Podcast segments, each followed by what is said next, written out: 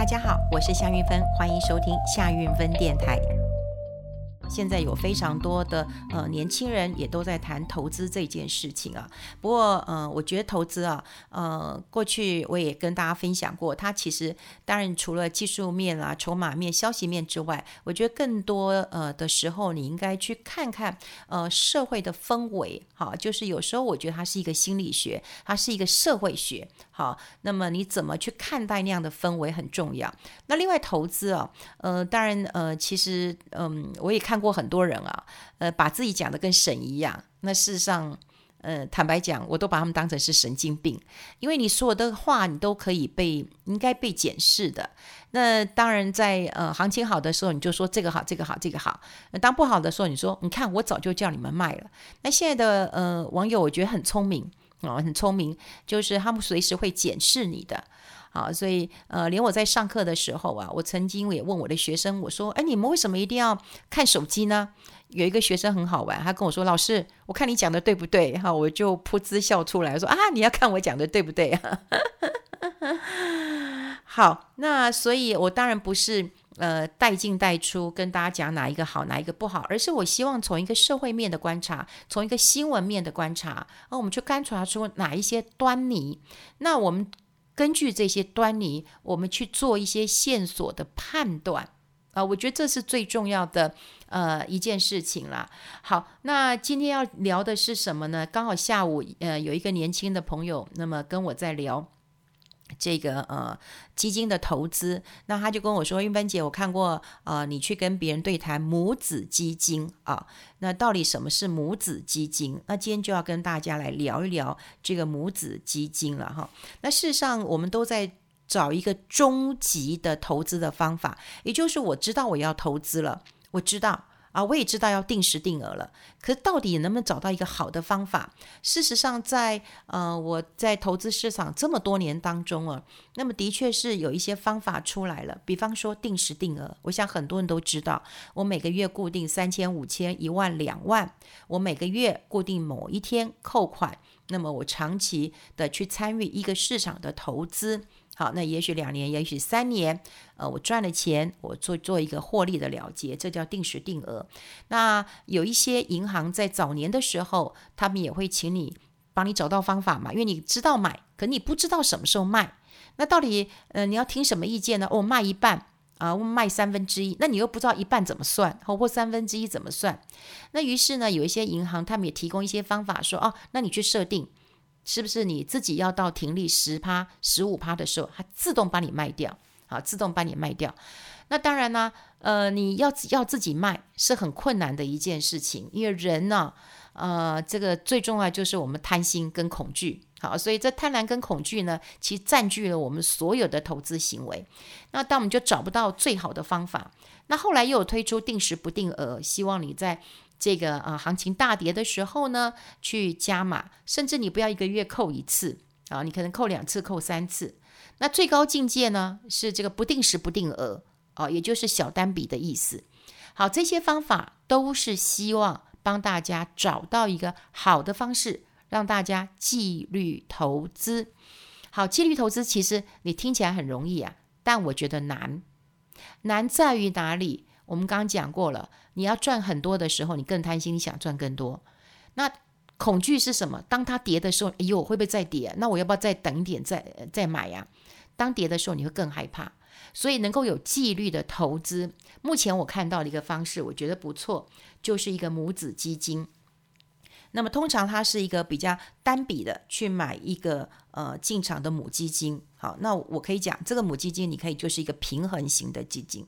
我的我是这样建议这位年轻朋友哈，因为他三十岁，那么小孩四个月，非常的可爱。他跟我说，他跟太太两个人啊、都不知道该怎么做投资。我就跟他说，你可也许就可以试着，因为两个都有工作，也小有积蓄，嗯，必须要找一个母基金。那这个母基金呢，其实很重要，就找一个平衡型的基金。好，这个平衡型的基金，那平衡型的基金呢，大概就是有股票跟有债券。好，那当然这个债券大家最好是公债了哈，因为你股票跟债券之间还是有一个负关联性的。好了，另外就是你要找子基金了啊，这很像就是哇，我要有一笔钱，我放在母基金当中，然后呢，我开始要开几个小孔，让我这些小兵们去帮我赚钱回来。于是呢，我可能就会呃让两只小兵出去，我就买两档或三档的子基金。那我就每个月可能扣五千，可能扣一万，可能扣两万。当然你要看你的母基金有多大。好，这一个母子基金呢，就帮你赚钱，然后你就设定十趴、二十趴，它就整个赎回。赎回放哪里呢？放回母基金，然后你再重新再扣。那这个时候呢，你就觉得你要帮你出去赚钱的基金应该是哪一档基金呢？波动大一点的，只有波动大的才可以容易帮你赚到钱。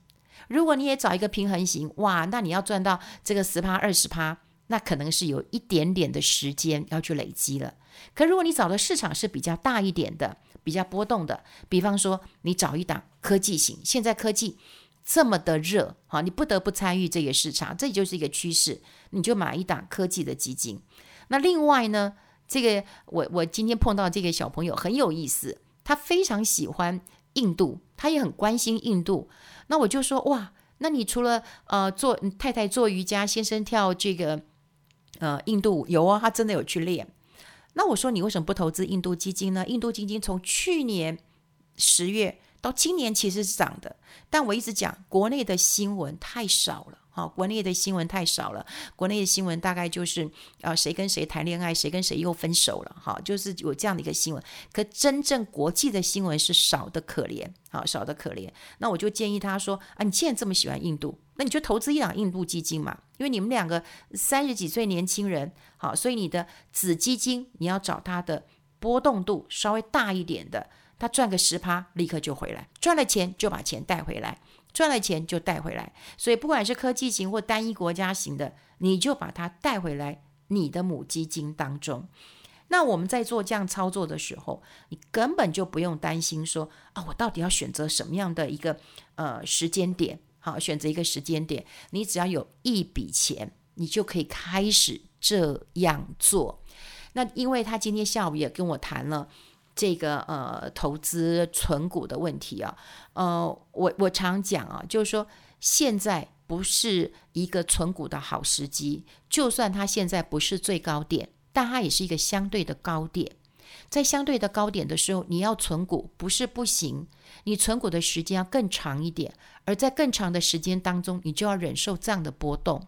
可如果说你是透过共同的基金，因为它共同基金持有的股票很多，它在整体的一个涨跌当中，不会让你吓到睡不着觉，让你担心不知道明天孩子的吃饭钱在哪里。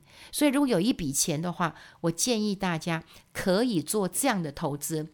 母子基金过去有人讲过，它就是呃用基金养基金。好，那也有人讲，就是说这也是定时定额投资基金的一个呃关键。